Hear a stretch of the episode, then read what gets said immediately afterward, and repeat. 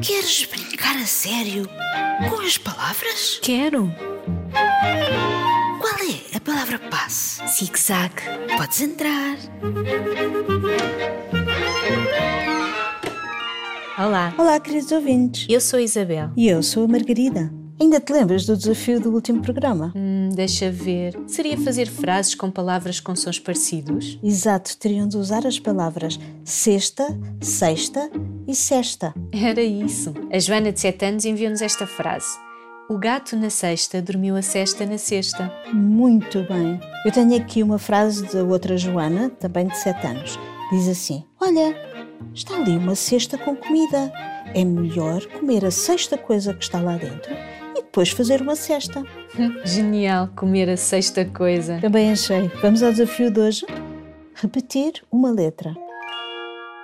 O que vos pedimos hoje é o seguinte: escrevam uma frase com sentido que só use nas palavras importantes, como por exemplo os nomes, os verbos e os adjetivos, a letra P. A Letra P? Deixa-me ver como é que funciona. O pai do Pedro pôs no prato uma pera com pintas. Pintas. Não me digas que era uma pera sardenta. Oh, foi o que eu pensei. Diz-te uma. Hum, está bem.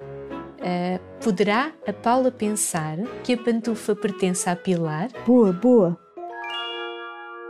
Já sabem, escrevam uma frase onde as palavras principais começam com a letra P e enviem-nas para radiozigzag.rtp.pt. Queremos lê-las aqui. Até à próxima. Adeus, toca a escrever.